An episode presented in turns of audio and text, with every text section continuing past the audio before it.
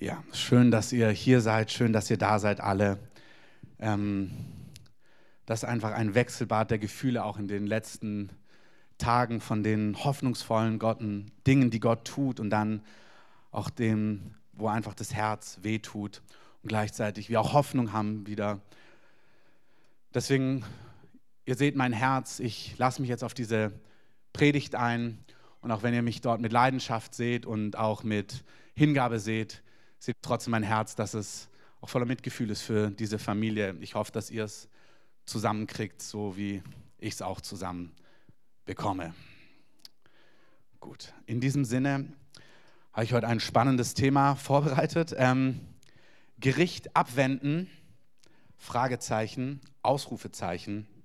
Als ich ein kleiner Junge war und das erste Mal so an technischen Geräten rumgearbeitet habe und rumgeschraubt habe, habe ich ganz ölige Finger bekommen. Ich weiß nicht, also jeder Mann kennt es zumindest, denke ich mal, wenn du irgendwann mal an deinem Auto rumgeschraubt hast oder an deinem Roller oder an deinem Fahrrad, die Fahrradkette, das kennt eigentlich jeder. Ich denke auch jedes Mädel, wenn ihr die Kette runtergefallen ist und sie dann einfach in die Hand nimmt, dann ist die Hand voller Öl und voller Schwärze und dann probierst du die abzuwaschen und zu reinigen und es funktioniert einfach nicht mit Wasser. Also Wasser reinigt deine Hände nicht von Kettenfett oder Öl oder solchen Dingen. Und es war für mich, nachdem ich ewig an diesem Waschbecken stand, weil meine Mama gesagt hat, wasch die Hände, bevor du zu Tisch kommst. Und ich geschrubbt habe und gesagt, ich krieg die einfach nicht sauber.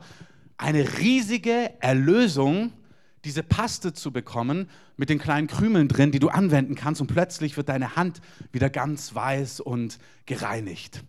Und wenn du etwas reinigen möchtest, brauchst du das richtige Mittel. Es bringt nichts, wenn du irgendwas anwendest, was nicht wirklich sauber macht, sondern du musst das anwenden, was dich reinigt, was dich sauber macht, was deine Hände wäscht oder was auch immer gereinigt werden soll. Das gleiche gilt bei Gift. Wenn du in irgendeiner Form Gift konsumiert hast, ähm, wirklich reales Gift oder auch symbolisch gesprochen, ähm, brauchst du Gegengift, was die Kraft, die Auswirkungen, die Zerstörung dieses Giftes entmachtet und entkräftet. Und bei Schuld, wenn wir Schuld auf uns laden, brauchen wir die entsprechende Wiedergutmachung. Also wir brauchen das richtige Reinigungs Reinigungsmittel, um rein zu werden. Wir brauchen das richtige Gegengift, wenn Gift in unserem Leben wirkt. Und wir brauchen die entsprechende Wiedergutmachung, wenn wir Schuld auf uns geladen haben. Und in dieser Welt, in der wir Geschöpfe sind, die Gott geschaffen hat, der der Schöpfer von Himmel und Erde ist, ob man das weiß oder nicht, ob man das möchte oder nicht, ist er, der diese Welt erschaffen hat. Seine Regeln gelten, seine Gesetze gelten, seine ähm, auch Naturgesetze und Gesetzmäßigkeiten, die, die, die haben Substanz, die bestehen hier. Ähm, und Gott hat einfach entschieden, in seinem Wort hat es uns vermittelt, er hat entschieden und festgelegt, dass Schuld, die uns beschmutzt, die Schuld in sich ist, die uns vergiftet, die uns zerstört von innen heraus, dass Schuld durch Blut gesühnt wird. Wir lesen im 1. Mose ganz am Anfang, als Adam und Eva gegen Gott handeln, Gott misstrauen und Schuld auf sich laden, also die ersten Menschen, die Schuld auf sich laden aufgrund von Misstrauen, dass das Erste, was Gott macht, ist, er begegnet ihnen, er sucht sie, er fragt, wo seid ihr, weil sie sich verstecken, weil sie spüren, ich habe Mist gebaut, das kennt jedes Kind. Also plötzlich, wenn meine Kinder kommen, dann siehst du so, bei, bei meinem jüngsten Sohn siehst du es so irgendwie, der Blick sagt schon was aus und du fragst dich, was ist genau passiert? Ähm, und dann merkst du schon, irgendwas ähm, war. Ähm, manchmal denkst du ja auch, du kannst deine Eltern überlisten. Meine Mutter hatte mir als Kind verboten, vor dem Mittagessen Schokolade zu essen. Aber ich war sehr schlau und wusste, wo sie ist und wusste auch, wie man den Stuhl hinstellen muss, um an die Schokolade ranzukommen. Habe sie ganz schlau heimlich gegessen, wie man eben als Dreijähriger Schokolade isst. Und bin dann strahlend zurück zu meiner Mutter gekommen, mit riesigem Schokomund. Ähm, und hat meine Mutter gefragt, hast du die Schokolade gegessen? Und dann habe ich sie angeguckt und gesagt, nein, überhaupt nicht. Und dann habe ich schon an ihrem Blick gemerkt, dass sie irgendwie etwas weiß, was sie nicht wissen sollte. Ähm, und das ist genau dieses Gefühl, wir spüren, wenn wir etwas falsch gemacht haben und es ist in uns drin. Und Adam wusste das schon, Eva wusste es und sie verstecken sich. Gott kommt, ruft sie, spricht mit ihnen. Ist eine ganze Geschichte in sich. Im ersten Buch der Bibel kannst du das nachlesen. Und dann lesen wir, dass Gott ihnen, weil sie sich geschämt haben, sie waren damals nackt und plötzlich haben sie gemerkt, wow, wir sind ja nackt. Da kam Schamgefühl, viele Dinge kamen ins Leben, auf was ich hinaus will. Gott wollte ihre Schuld damals schon sühnen. Und was er gemacht hat, ist, er hat ein Tier geschlachtet, weil wir lesen, dass er, das ist das erste Tier, was geschlachtet worden ist, dass er das Tier geschlachtet hat und dass er es genommen hat, um mit dem Fell der Tiere sie zu bekleiden, ihre Scham zu bedecken. Das heißt, in diesem Augenblick ist das erste Mal Blut geflossen zur Sühnung. Warum ist es so? Könnte man viel zu sagen. Halten wir fest, es ist so. In dieser Welt, in der du geschöpft bist, wo es einen Schöpfer gibt, der sie geschaffen hat, der beschlossen hat, dass es Schwerkraft gibt, der andere Dinge beschlossen hat, Gesetze von Saat und Ernte, Nacht und Tag und so weiter und so fort. Er hat beschlossen, dass Schuld gesühnt wird durch Blut. Das ist, das ist eine Tatsache. Wenn wir uns reinigen wollen, wenn wir Schuld sühnen wollen, wenn wir Gegengift wollen, was Gott uns anbietet, ist Blut, Opfer. Im Alten Testament ist es so, dass das Volk Israel ähm, quasi, dass Gott ihnen zeigt, wie sie Schuld von sich ähm, abwenden können. Und er, er lehrt sie, Tiere zu nehmen, Tiere zu opfern, Blut zu vergießen und erklärt ihnen immer wieder, dieses Blut, was vergossen ist, das ist ein Symbol, aber durch dieses Blut wird die Schuld von euch abgewaschen, sie wird euch vergeben und ihr könnt dadurch Erlösung empfangen. Das sehen wir überall im Alten Testament. Hebräer 9 sagt uns, alle Dinge, fast alle Dinge werden mit Blut gereinigt nach dem Gesetz und ohne Blutvergießen ist keine Vergebung. Also die Gesetzmäßigkeit Gottes, ob es dir passt oder nicht, ist ohne Blutvergießung keine Vergebung. Ohne Blutvergießung keine Reinigung und ohne Blutvergießung keine Erlösung. Das heißt, dadurch, durch Blut, das Jesus gegeben hat, durch das Blut im Alten Testament, was durch Tiere vergossen worden ist, später Jesus, werden wir gereinigt, geheilt und erlöst. Und Gott ist nicht bei Tieren geblieben, wie ich gerade schon angedeutet habe, sondern Gott wollte eine un ultimative Erlösung, Reinigung und Vergebung für uns freisetzen. Die meisten, die mit Gott leben, ihr wisst es, vielleicht bist du Gast hier und hast es noch nie gehört. Vielleicht suchst du immer noch die Paste, die dein schlechtes Gewissen reinigt, weil du spürst, irgendwie werde ich von meiner Schuld, von meinem schlechten Gewissen nicht frei. Als ich zu Gott gekommen bin, ich wusste gar nicht, wie schlecht mein Gewissen war, bis Gott es mir gezeigt hat. Es ist eine Zeit gekommen in meinem Leben, wo ich meine Unvollkommenheit so wahrgenommen habe. Also es gab eine ganze Zeit, da dachte ich, ich bin Teil der Lösung und nicht Teil des Problems.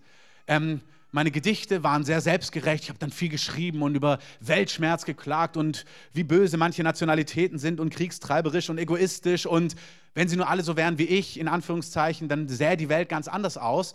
Und meine Eltern haben fleißig gebetet. Und was Gott dann macht, ist, dass er das Licht ein bisschen heller macht, so in deinem eigenen Leben, wie wenn du eine Fensterscheibe hast, die gut geputzt ist. Und dann scheint die Sonne drauf und dann merkst du, ey, da sind doch ein paar Flecken mehr. Und ich habe plötzlich meine Unvollkommenheit überall und permanent gesehen.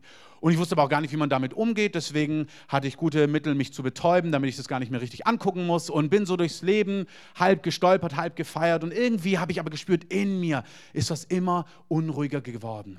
Und als ich Jesus begegnet bin, als ich gehört habe, dass Gott, dass es Schuld gibt, dass es nichts in dieser Welt gibt, was diese Schuld wegnehmen kann, keine guten Taten, keine Pilgerreisen, keine Gebete in die richtige Richtung, keine Waschungen im richtigen Fluss, nichts dergleichen. All diese Dinge sind vielleicht sogar gut oder nicht falsch, aber sie reinigen nicht. Wasser kann deine Hände sauber machen, wenn du in Matsch gegriffen hast, aber nicht, wenn du Öl an den Fingern hast. Und manche Dinge, gute Werke, sind gut. Almosen geben, sind gut. Menschen helfen, die Not sind, sind gut. Spenden an gemeinnützige Organisationen sind gut. Ein soziales Jahr in Afrika machen ist gut. Freundlich sein zu Mama und Papa und den Nachbarn ist gut. Es gibt viele gute Dinge, aber reinigen tun sie nicht.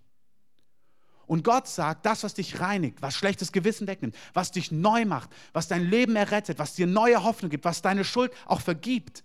Es bringt auch nichts, wenn ich Schuld auf mich geladen habe Sagen wir, du hast in unserem Staat Schuld auf dich geladen und dann gehst du zum Richter und, und, sagst, ich schlage vor, dass ich sie auf diese Art und Weise gut mache.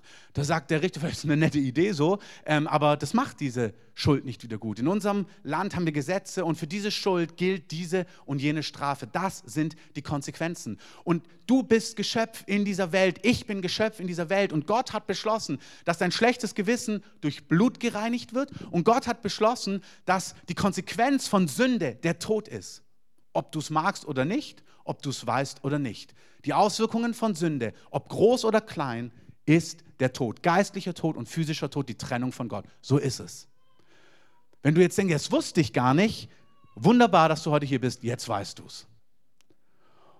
Gott hat beschlossen, dass er uns reinigen will von schlechtem Gewissen. Gott hat beschlossen, dass er uns vergeben will. Gott hat beschlossen, dass er uns erlösen will. Und sein Ansatz ist durch Blut. Im Alten Testament durch Opfer, Schlachtungen und so weiter. Wen das interessiert, der erste Teil, die ersten knapp zwei Drittel fast der Bibel sprechen davon, gerade die ersten Bücher, da liest du ganz viel von diesen Ritualen, die Gott eingeführt hat, damit sie eine Chance hatten, Gott zu nahen und mit Gott im Frieden zu leben, weil Schuld hat Konsequenzen. Aber Gott selber wollte nicht, dass es ein immerwährendes, immer wieder Schlachten und Opfern und Waschen ist, sondern Gott hat die ultimative Lösung gesucht. Schaut, Gott ist gerecht und Schuld ist Schuld und Schuld hat Konsequenzen und Schuld verunreinigt und es braucht Reinigung, es braucht Erlösung, es braucht all diese Dinge, aber Gott bleibt da nicht stehen, sondern Gott möchte Erlösung und Lösung schaffen. Amen. Ist wie wenn du Lehrer bist. Also, wenn ich mir vorstelle, ich habe einen Schüler, den ich richtig mag, aber er verpatzt einfach seine, er lernt nicht, er macht schlechte Klassenarbeit nach schlechter Klassenarbeit nach schlechter Klassenarbeit. Egal wie sehr ich den lieb, eine 5 ist eine 5 und eine 6 ist eine 6. Und dann denke ich mir, Mann, ich möchte dich gar nicht durchfallen lassen. Ich würde am liebsten nicht einfach durchwinken, Augen zu und durch, aber es gibt manche Schüler, da geht Augen zu und durch einfach nicht. Du fällst einfach durch. Sprich, Gott ist gerecht und vollkommen und seine Gesetze sind wahrhaftig und richtig, aber Gott möchte da nicht stehen bleiben, sondern Gott möchte Lösung schaffen und Gott hat Lösung gesucht und gefunden. Hey, das ist enorm wichtig. Unser Gott ist ein heiliger und gerechter Gott, aber darin nicht genügsam, nicht gleichgültig, sondern voller Leidenschaft. Er sagt, wir haben ein Problem, Schuld, die jeder Mensch hat, es gibt keinen Gerechten, aber dabei bleiben wir nicht stehen. Ich möchte, dass Lösung gefunden wird. Ich möchte, dass Vergebung möglich ist. Ich möchte, dass Menschen gereinigt werden von schlechtem Gewissen und dass sie ein gutes, sattes, erfülltes Leben leben können. Amen. Er hat gesucht und preist dem Herrn, er hat gefunden. In Matthäus 26, das Leben von Jesus, Gott ist Mensch geworden, haben wir heute gesungen. Wir haben darüber gesungen, dass er uns erlöst hat. Gott selber ist Mensch geworden, hat ein perfektes Leben gelebt, ohne Schuld, weswegen er der Einzige ist, der keine Strafe zahlen muss, der nicht bestraft werden muss. Und nur wer straflos ist, nur wer straffrei ist, kann die Strafe von jemand anderen auf sich nehmen. Wenn du in den Knast musst fünf Jahre, kannst du nicht aufstehen und sagen, ach, ich, ich gehe für dich fünf Jahre in den Knast. Dann würde der Richter sagen, sie müssen ja selber fünf Jahre in den Knast. Aber wenn du nicht in den Knast musst, wenn du eine Schuld nicht bezahlen musst, dann kannst du sagen, ich übernehme deine Schuld. Warum? Aus purer Liebe, aus purer Gnade, aus purer Barmherzigkeit. Das ist, wer unser Gott ist. Unser Gott ist heilig und gerecht und Gott muss Schuld sühnen und Schuld tötet und Schuld hat Auswirkungen und Schuld hat Konsequenzen und Schuld verunreinigt. Und Gott lässt uns das wissen, aber da bleibt er nicht stehen. Sein Herz ist das leidenschaftliche Herz und das ist der Gott, den wir verkündigen müssen. Aber es bringt nichts, wenn wir diesen Teil verkündigen, wenn dieser Teil gar nicht offenbar ist. Wer will eine Lösung, wenn er kein Problem hat? Was bringt es dir, wenn ich dir vom Wundermittel erzähle, was dich reinigt und dich neu macht, wenn du das Gefühl hast, ich bin doch gar nicht dreckig und ein Problem habe ich auch nicht? Das ist wie bei manchen Angeboten, Werbung, die interessiert dich überhaupt nicht. Und plötzlich denkst du, oh, ich brauche genau diesen Reiniger, weil jetzt habe ich diesen Fleck, was war das nochmal? Oder was auch immer. Das heißt, der Heilige Geist muss Menschen überführen, der Geist Gottes muss zu Menschen sprechen auch indem wir sprechen, auch indem wir Wahrheit verkündigen, nicht mit Hölle drohen und so weiter und so fort, wobei es eine Tatsache ist, dass Menschen in Ewigkeit von Gott getrennt sein werden durch Schuld, weil durch Schuld sind sie schon getrennt, sie sind schon entfernt von Gott. Aber hier ist die Lösung, hey, Gott will dich, Gott möchte, dass du zu ihm zurückkommst und das ist die Lösung. Wir lesen, dass Gott Mensch geworden ist, Jesus, er ist ganz Mensch gewesen, hat ein perfektes Leben gelebt und ist dann als Verbrecher bestraft worden, obwohl er keiner war, an einem Kreuz hingerichtet hingerichtet worden, freiwillig, damit der Tod, was der Preis ist, was die Strafe ist, bezahlt ist. Die Strafe war, der Sünde Sold ist der Tod. Und Jesus nimmt diesen Tod auf sich. Und als er mit seinen Freunden sitzt und versucht, ihnen das zu erklären, sie verstehen es dann noch nicht ganz, da sagt er in Matthäus 26, er nahm einen Kelch, damals war Wein, Wein in diesem Kelch, dankte und gab ihnen seinen Freunden und sprach, trinkt alle aus diesem Becher, sagte zu seinen Freunden. Wie gesagt, du kennst es vielleicht, vielleicht auch noch nicht. Die damals nehmen so einen Weinbecher in die Hand und dann sagt er, trinkt daraus. Das ist mein Blut des Bundes, das für viele vergossen wird zur Vergebung der Sünden. Und auf der einen Seite haben Juden, damals waren es Juden, das total verstanden, weil sie wussten, Blut muss vergossen werden zur Reinigung und Vergebung und Erlösung. Aber das Blut von Böcken und Stieren und Tieren. Und jetzt sitzt da Jesus und sagt, hey, das ist mein Blut, dieser Wein ist ein Symbol für mein Blut, das vergossen werden wird. Und das ist die ultimative Vergebung und Erlösung und Befreiung für euch alle und alle, die es für sich in Anspruch nehmen. Amen.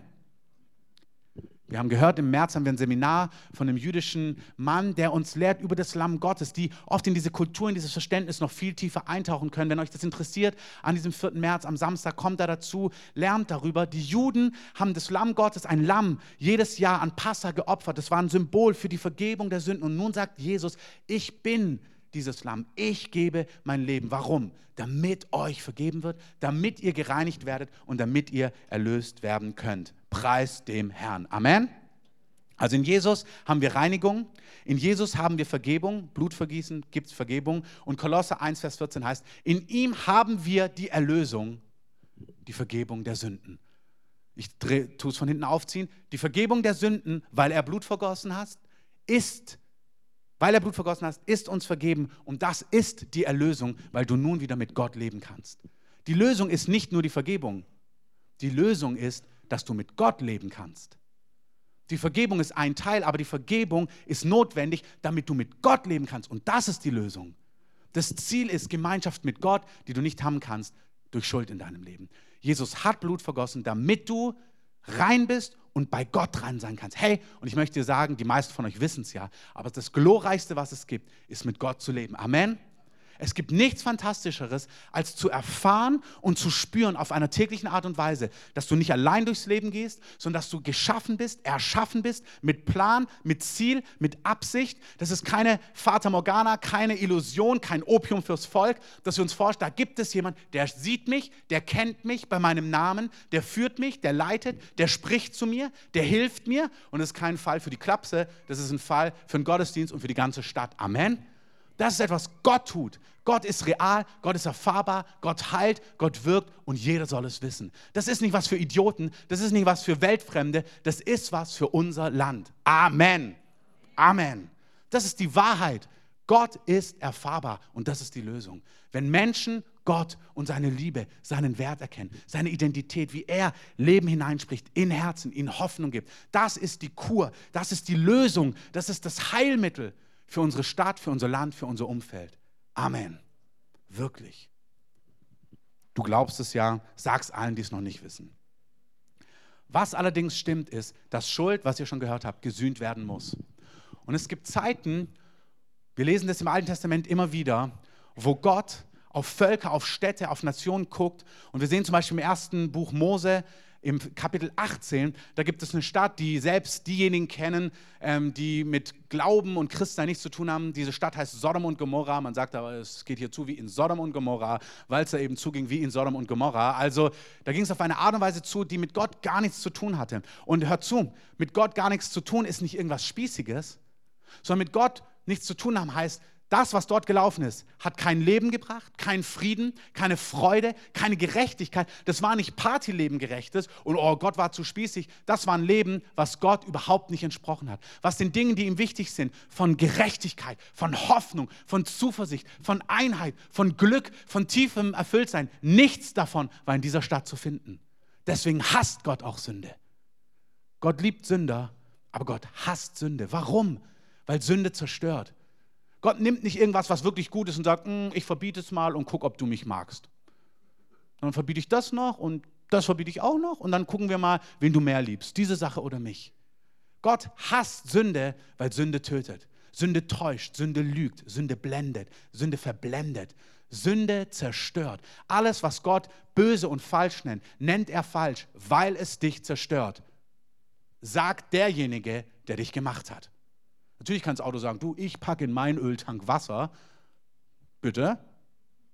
Dann pack doch in deinen Öltank Wasser, wenn du so ein schlaues Auto bist. Und dann guck, was passiert. Wir rechten nicht mit dem Schöpfer. Wenn Gott sagt, diese Dinge zerstören, dann zerstören sie. Amen. Zu jenem Zeitpunkt ist in dieser Stadt so viel Ungerechtigkeit gewesen, so viel Bosheit, dass diese Schuld im wahrsten Sinne des Wortes zum Himmel geschrien hat. Und wir lesen dort, dass Gott sich aufgemacht hat, um zu schauen, ob es in dieser Stadt tatsächlich so abgeht, weil Schuld gerichtet werden muss. Die Auswirkungen von Schuld, der Sünde soll, die Konsequenzen von Sünde ist der Tod. Sünde zieht Gericht nach sich. Sünde zieht Strafe nach sich, ob du es willst oder nicht, ob du es weißt oder nicht, ob es dir gefällt oder nicht. Deswegen war der erste Punkt so wichtig. Gott bleibt da ja nicht stehen. Gott wartet nicht, wo ist ein Ort, wo richtig Sünde, wo richtig was am Laufen ist, dann hau ich da mal so richtig drauf. Das ist nicht das Herz Gottes. Und doch denken so viel, so wäre Gott. Aber so ist Gott nicht. Gott macht sich auf und besieht diese Stadt. Das gleiche lesen wir im Buch Jona. Jona kennen auch die meisten, zumindest haben sie es wahrscheinlich irgendwo mal in einem Comic gelesen oder mitbekommen im Kindergarten. Diese Geschichte ist weltbekannt. Jona, der Prophet, der auch in eine Stadt kommen soll, wo große, große Schuld ist in Nineveh, wo viel Ungerechtigkeit ist, die zum Himmel schreit und dort ist keine Gerechtigkeit. Deswegen sagt Gott, weil die Sünde so groß ist, muss ich diese Stadt richten. Und dann schickt er den Propheten Jona dorthin. Und dann heißt es ganz schön im Buch Jona 1, direkt im ersten Vers, das Wort des des Herrn, unseres Königs, geschah zu Jona, dem Sohn des Amitat. Jona, mach dich auf, geh nach Ninive, der großen Stadt, und verkündige gegen sie. Also sag ihnen, dass das, was sie leben, falsch ist und dass es Gericht nach sich zieht. Hey, das ist die Botschaft auch der Bibel, auch des Neuen Testaments. Sünde hat Konsequenzen. Mach dich auf, geh nach Ninive. Ihre Bosheit ist für mich aufgestiegen. Und dann lesen wir, was Jona macht. Jona aber machte sich auf, um nach Tarsis zu fliegen, in die genau entgegengesetzte Richtung. Weg vom Angesicht des Herrn. Und dann hat er dort ein Schiff erwischt, ist auf das Schiff eingestiegen und die meisten von euch kennen das. Er ist dann vom Schiff geflogen und im Bauch eines Wales aufgefangen worden. Auch das stimmt. Und dann gibt es einen ganzen Teil, was er da mit Gott ausgemacht hat. Und im Endeffekt hat er gesagt, okay Gott, ich mache, was du willst. Er geht nach Ninive und er spricht zu Nineveh und verkündigt gegen sie. Er kommt in diese Stadt. Ich habe mal einen jüdischen Gelehrten gehört, der gesagt hat, wenn du drei Tage im Bauch eines Wales warst, also durch die ganzen Säuren, der muss käsebleich gewesen sein, also weil, egal, ähm, die Verdauung und so weiter und so fort, wie dem auch sei, der gute Mann kommt nach Nineveh, verkündigt Gericht gegen sie und was die Stadt macht ist, es trifft sie ins Herz die Obersten der Stadt, die sagen nicht, was willst du hier, jüdischer Prophet, wir machen, was wir wollen, sondern es trifft sie ins Herz und sie kehren um. Sie sagen, hey, wir haben gesündigt gegen Gott, lasst uns Sacktuch und Asche, damals Symbole für, für Reue, für Buße, ähm, anziehen, lasst uns vor Gott uns 40 Tage ihn suchen, ihn um Erbarmen bitten und um, um Gnade flehen. Und sie machen das und Gott sieht es und Gott entscheidet sich, diesem Volk Gnade zu geben, weil Gott will Gnade geben. Amen. Hey, Gott sucht nicht die Sünde, um sie zu bestrafen. Gott sucht, Gott sieht Sünde und Gott sucht Leute, die mithelfen, dass Gericht abgewendet werden kann. Wir haben einen Rettergott, der will, dass alle Menschen zur Erkenntnis der Wahrheit kommen und errettet werden. Amen. Wir haben keinen Gott, der darauf wartet, mit so einer, also ich warte manchmal mit so einer Fliegenklatsche und, also wenn du jetzt ähm, Tierfreund bist, tut es mir leid. Ähm, also nur die, die so ganz müßig sind am Sommertisch oder so. Aber Gott ist nicht so. Gott wartet nicht, dass er draufklatschen kann, sondern Gott sucht und versucht alles, um Gnade und Barmherzigkeit zu geben. Gott sucht alles. Und Gott sucht Menschen, die sein Herz kennen, die wissen, dass Gott nicht Gericht sucht, sondern die wissen, dass Gott barmherzig ist. Und das Interessante, das weiß man nicht. Man denkt sich vielleicht, warum ist denn Jona geflohen? Da kommt das Wort gegen dieses gottlose Volk bring ihn Gericht und Jona sagt, mach ich nicht. Und man denkt sich, wahrscheinlich hat Jona Angst. Wahrscheinlich hat Jona Angst, zu so einem gottlosen Volk zu gehen und Gericht zu verkündigen. Aber wir lesen am Ende vom Buch Jona, warum er geflohen ist. Als Gott sich entscheidet, Gnade zu geben, zu sagen, hey, ihr habt euch von mir gedemütigt, ich werde Gericht von euch abwenden. Das ist das Herz Gottes. Gott will Gericht abwenden. Amen. Gott möchte Gericht abwenden. Das ist das Herz Gottes. Und er wendet es ab und dann heißt es von Jona, es missfiel Jona sehr. Und er wurde sehr zornig. Und er betete zum Herrn und sagte, ach Herr, war das nicht meine Rede, als ich noch in meinem Land war? Deshalb floh ich auch nach Tarsis, denn ich wusste, dass du ein gnädiger und barmherziger Gott bist, langsam zum Zorn und groß an, an Güte. Und einer, der sich das Unheil, das er androht, gereuen lässt. Jona sagt, ich wollte gar nicht, dass die Gnade bekommen. Wie manch einer Christ, wie manch, Christ, wie manch ein Christ. Er sagt, knall mal mit deinem Gericht richtig nach Hollywood rein und die ganzen gottlosen Länder und die ganzen Clubs und so weiter. Da reden manchmal Leute Dinge, die haben im Herz Gottes gar nichts zu tun. Amen. Gott hasst Sünde, weil sie zerstört, aber Gott liebt Menschen, die sündigen und will sie erretten und ihnen Gnade geben und ihnen ewiges Leben schenken. Das ist das Herz Gottes. Amen. Und Jona sagt, nee, ich konnte die gar nicht leiden, die Leute aus Nineveh. Ich wusste, wenn ich ihnen Gericht androhe, dann kehren die vielleicht noch um und dann gibst du den Gnade. Und das will ich nicht. Das wollte ich nicht. Ich wollte, dass du richtig mit dem Blitz einfährst. Und Gott sucht aber Menschen, die wie Abraham sind. Als Gott Gericht bringen muss in 1. Mose 18, da sagt er, hey, könnte ich etwas tun, ohne mit Abraham, meinem Freund, darüber zu reden? In einem anderen prophetischen Buch im Alten Testament, in Amos, da heißt es, Gott tut nichts, es sei denn, er hat es seinen Propheten verkündigt. Du kannst Prophet von Berufung her sein, gewaltig per Engel angekündigt sein, wunderbar. Du kannst auch ohne spektakuläre Prophetie und Engelsbegegnung Freund Gottes werden wie Abraham und auch von seinen Geheimnissen hören. Und Gott sagt, etwas bewegt mich und ich muss mit Abraham darüber reden. Ich muss Sodom und Gomorra richten. Und Abraham sagt nicht, strike, sondern Abraham sagt, aber hey, was ist, wenn in dieser Stadt Gerechte sind? Und er fängt an, mit Gott zu ringen und sagt, Gott, du bist doch ein gerechter Gott. Da sind doch Menschen in dieser Stadt, eine ganze Anzahl, die Wahrheit lieben, die Gerechtigkeit lieben. Hey, und Gott möchte Gnade geben. Gott ist berührt von Menschen, die sein Herz kennen wie Abraham, die Gnade erbeten, die Gnade wollen. Amen. Gott will Gnade geben. Wir lesen das im letzten Vers von dem Buch Jona. Da fasst Gott sein Herz zusammen und da heißt es: Jona, sollte ich nicht betrübt sein wegen der großen Stadt Nineveh, in der mehr als 120.000 Menschen sind, die nicht unterscheiden können zwischen ihrer rechten und ihrer linken und eine Menge Vieh? Also auch um die Tiere willen. Gott sagt, ich bin voller Barmherzigkeit für alle Geschöpfe in dieser Stadt. Und das Blinde nicht sehen, dass Menschen, die Gott nicht kennen, Dinge tun, Gesetze erlassen, die gottlos sind, das liegt in der Natur der Sache zum Teil, weil sie eben gar nicht wissen, was links und rechts ist. Und wir sind nicht gerufen, sie zu richten. Wir sind nicht gerufen, Gericht über ihn auszurufen. Wir sind gerufen, für sie zu flehen, für sie zu beten, wie wir letzte Woche gehört haben. Wir sind Priester und Könige. Wir haben Verantwortung hier auf der Erde, das Reich Gottes zu bringen. Wir stehen für sie ein, dass sie Wahrheit erkennen können. Amen.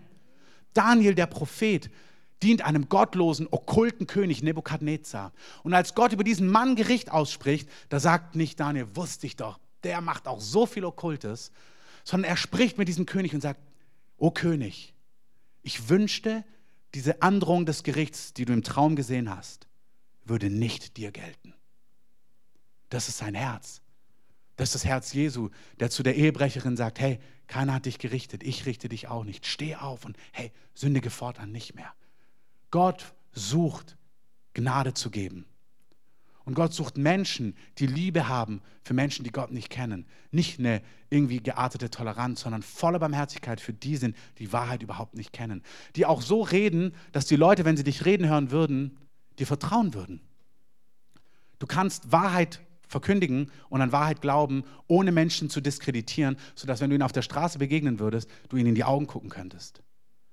Wenn wir Zugang haben wollen zu Menschen in Einfluss, die Gott nicht kennen, dann pass auf, wie du redest hinter verschlossenen Türen über sie. Wie sollen sie dir sonst jemals vertrauen? Du kannst Wahrheit reden, du kannst für Wahrheit stehen, aber mit einem ehrenvollen Herzen. Das wird, dir, das wird uns Zugang geben zu Menschen von Einfluss, um sie zu prägen mit den Gedanken und den Wahrheiten Gottes. Amen. Die ganze Hetze in öffentlichen Medien, zum Teil über Politiker und Menschen in Verantwortung, da kriegst du doch nie einen Fuß in die Tür, um sie zu prägen. Das ist keine Liebe. Es gibt Liebe ohne Kompromiss. Jesus war voller Gnade und Wahrheit. Und Gott ruft uns, solche Menschen zu sein, die sein Herz kennen und für die Dinge einstehen, die auf seinem Herzen liegen. Was ist nun die Antwort? Und damit möchte ich enden mit dem letzten Punkt. Gott sucht Fürbitter. Wir haben gehört, dass Schuld gesühnt werden muss. Schuld hat Konsequenzen. Wie wird Schuld gesühnt? Was muss vergossen werden, damit Schuld gesühnt wird? Blut. Blut muss vergossen werden. Jesus hat sein Blut vergossen. Das Geheimnis von Fürbitte ist folgendes. Vielleicht kennst du Gott noch gar nicht, dann bist du heute eingeladen, dieses Blut für dich in Anspruch zu nehmen. Zu sagen, Jesus, gib mir, lass dein Blut für mich fließen, vergib mir meine Schuld. Wasche mich rein von meiner Schuld. Schließt du heute Frieden mit Gott, wenn du Gott nicht kennst? Wenn du Gott kennst und Menschen in deinem Umfeld hast, in deiner Familie, in deiner Verwandtschaft, in deinem Freundeskreis, in deiner Nachbarschaft, wenn es Menschen in unserer Stadt, in unserem Land gibt, die Gott nicht kennen, dann gibt es die Möglichkeit, dass wir durch Fürbitte für sie einstehen. Was ist Fürbitte? Fürbitte ist unter anderem, dass wir uns mit Schuld von anderen Menschen identifizieren.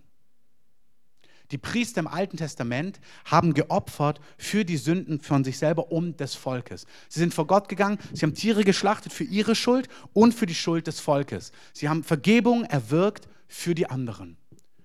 Wir müssen heute keine Tiere mehr schlachten, wir müssen nicht mehr opfern, aber wir machen das Gleiche im Raum des Geistes.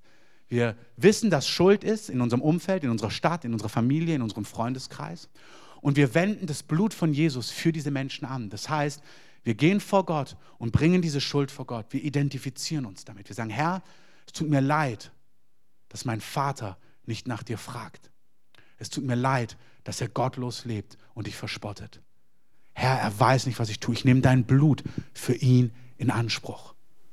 Du nimmst das Blut, was es braucht, was es absolut braucht, in Anspruch für ihn. Du nimmst die Last, seine Schuld und bringst sie vor Gott als Priester, damit er Vergebung empfängt, damit Gott anfangen kann, hineinzuwirken in sein Leben. Das, was meine Eltern für mich getan haben. Das ist im Raum des Geistes absolut real. Und dann kriegt Gott die Möglichkeit zu handeln. Wie wir letzte Woche gehört haben, da werden Engel bewegt, da passieren Dinge und Gott naht sich mit großer Geschwindigkeit denen, den Personen. Wir lesen etwas Tragisches darüber in Hesekiel 22. Da ist das Land voller Schuld. Das Volk des Landes verübt in diesem Fall Erpressung und begeht Raub. Und den Elenden und Armen unterdrücken sie.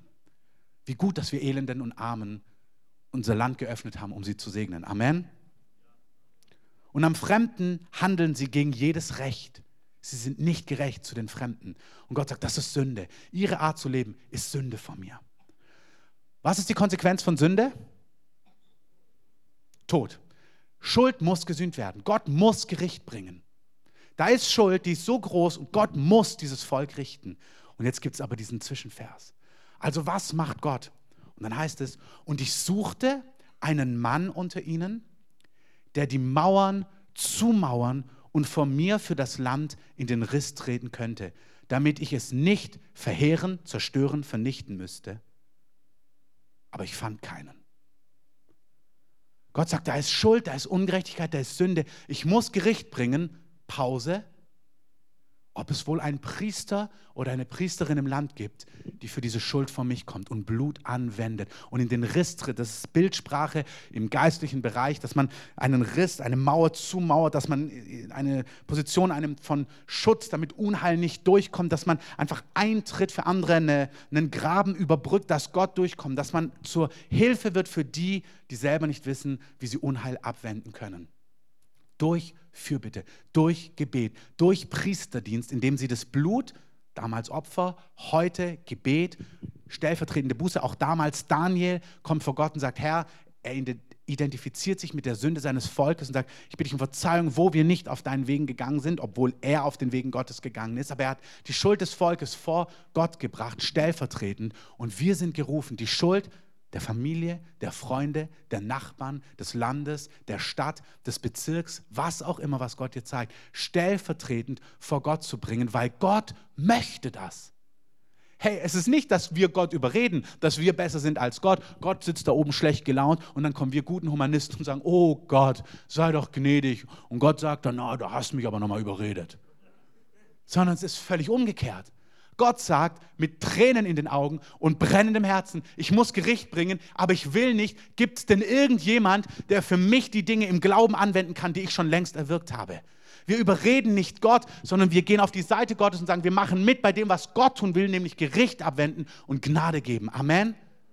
Wir müssen es umdrehen. Wir sagen, oh Gott, bitte lass dir doch das Gericht gereuen. Nein, wir sagen, Gott, wir danken dir, dass du einen Weg gemacht hast, dass du Mensch geworden bist und Gericht auf dich genommen hast, weil du Gnade geben willst, weil du retten willst. Und wir bringen diese konkrete Schuld für dich und wir nehmen deine Gnade in Anspruch für diese Schuld, für dieses Volk, für diese Stadt, für dieses Land, für dieses und jenes. Und wir vertrauen dir und deiner Gnade. Amen.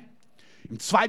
Chroniker 5 da lesen wir, dass die Priester anfangen zu singen, deine Gnade währt ewig und hat kein Ende. Sie besingen die Gnade Gottes und die Frucht ist, dass die Herrlichkeit Gottes die Gemeinde heimsucht, sodass keiner mehr stehen konnte. Hey, Gott liebt es, wenn Versammlungen und Gruppen und Einzelne Gnade umarmen. Gott liebt es, wenn wir ihm seine Güte glauben. Gott liebt es, wenn Menschen auf Gnade beharren. David war ein Mann nach Gottes Herzens, nicht weil er perfekt war sondern weil er wusste, dass Gott gnädig ist. Amen.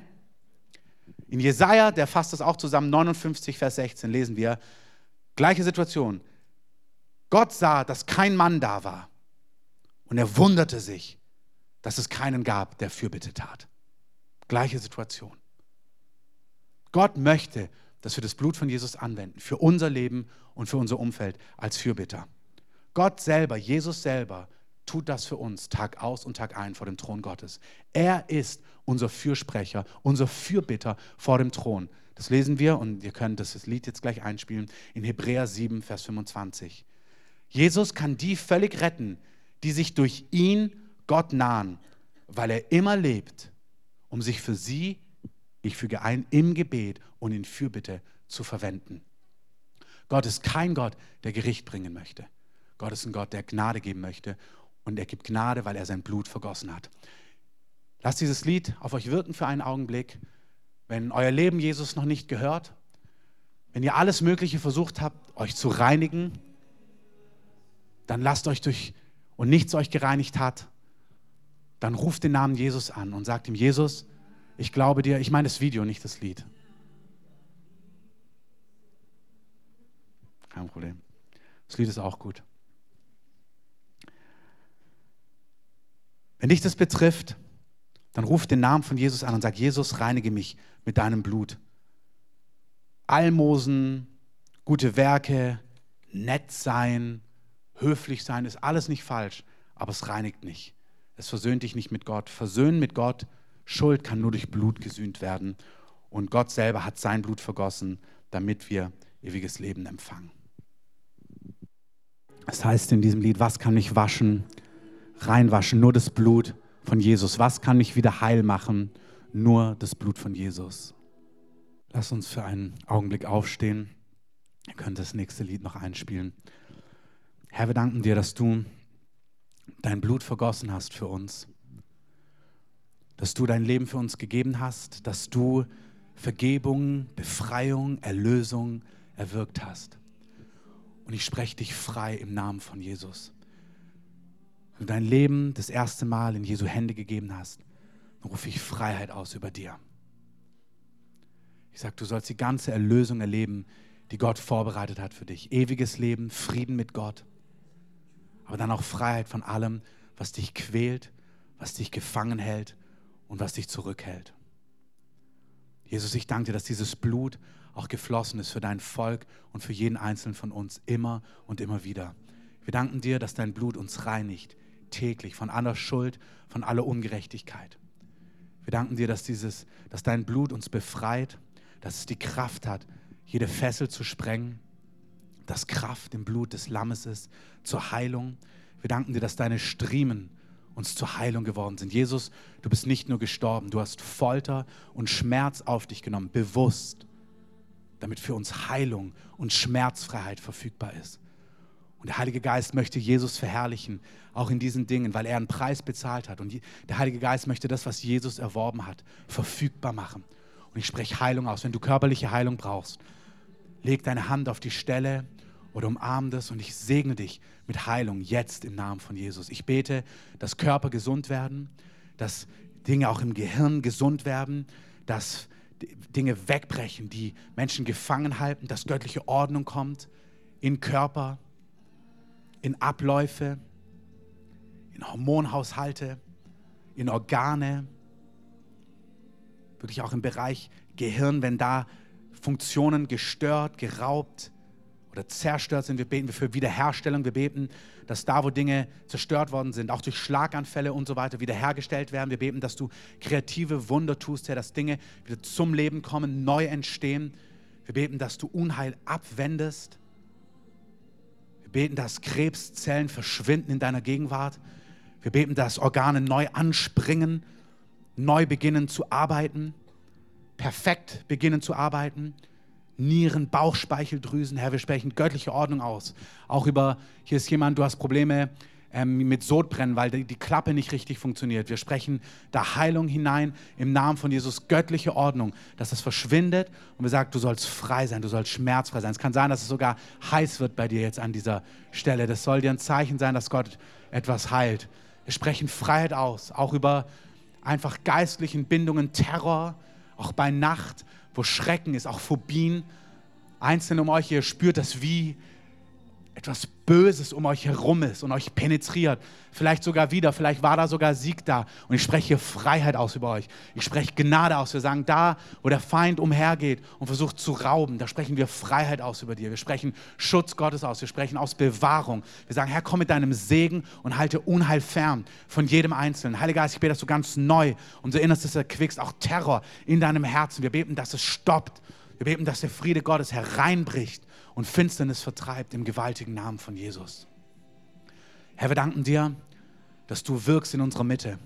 Und wir nehmen dieses Mandat wahr, dass du uns rufst als Beter, wir sind Priester und Könige. Wir haben gehört letzte Woche, wir sind Könige. Wir regieren mit dir. Wir üben Herrschaft aus auf Erben, damit dein Königreich kommt. Wir übernehmen Verantwortung, indem wir Dinge in Existenz sprechen. Ich segne euch, dass der Geist des Gebets auf euch kommt und ruht und stärker wird. Öffnet die Hände, wenn euch das betrifft. Auch jetzt im Kontext Tag- und Nachtgebet. Empfangt ein Mandat vom Himmel für Gebet als Könige aber auch als Priester. Ich segne euch mit Barmherzigkeit, dass ihr die Schuld vor Gott bringt, die Gott euch zeigt. Ich bete, dass Fürbitte und Flehen ausgegossen wird über euch. Ich segne euch mit Weisheit, dass ihr wisst, was euer Anteil ist und was nicht euer Anteil ist. Ich bete mit euch, ich segne euch mit dem Reden Gottes, was auch eure Verantwortung ist im Kontext von dem Tag- und Nachtgebet, dass ihr euren Platz findet, euren Platz einnehmt auf der Mauer, als Wächter, als Beter auf der Mauer, im Thronraum Gottes, vor seinem Angesicht. Ich segne euch, dass der Geist des Gebets auf uns kommt. Herr, wir danken dir, dass du uns gebrauchen möchtest. Es heißt im Hebräerbrief, dass es Blut von Böcken und Stieren schon gereinigt hat, das Fleisch. Wie viel mehr wird das Blut des ewigen Gottes unser Gewissen reinigen von bösen Werken, damit wir ihm dienen können. Und Jesus, ich wende dieses Blut auf uns an. Reinige uns in einer Form so tiefgreifend, dass wir dir immer mehr immer ausgesonderter dienen können und unser Leben hingeben können, wie es dir entspricht. Durch und durch, Tag für Tag, Stunde für Stunde. Herr, ich bete, dass wir alle den Lauf glorreicher, heiler, heiliger, brennender vollenden, als wir ihn begonnen haben. Heiliger Geist, wir laden dich ein, wirke an uns und in uns in deinem gewaltigen Namen. Amen. Die Beter können gerne nach vorne kommen. Wir beten hier Gebet an, wir lassen diese Musik, wir bleiben in dieser Atmosphäre. Bleibt hier im Raum gern vor Gott stehen. Kommt gerne nach vorne zum Gebet, wenn ihr Gebet braucht, wenn ihr Antwort braucht, wenn ihr Heilung braucht, wenn ihr euer Leben Jesus gegeben habt. Ihr könnt auch gerne nach draußen gehen zum Unterhalten. Hier drin wollen wir wirklich eine Atmosphäre noch von Anbetung und Gebet halten. Ihr könnt auch beten. Wenn ihr merkt, ihr habt eine Fürbittelast, nutzt es, setzt euch zusammen, betet für Dinge, betet Dinge aus über dieser Stadt, über Freunden, über Menschen in der Gemeinde. Wir lassen hier drin jetzt noch eine Atmosphäre von Anbetung, vom Reden Gottes, vom Flehen. Nutzt den Augenblick. Kommt gern nach vorne. Und wenn ihr Fragen zum Tag- und Nachtgebet habt, zu den verschiedenen Schichten, ich bin jetzt gleich draußen, ihr könnt gern zu mir kommen, euch hinzufügen lassen, euch streichen lassen, was auch immer euch beliebt.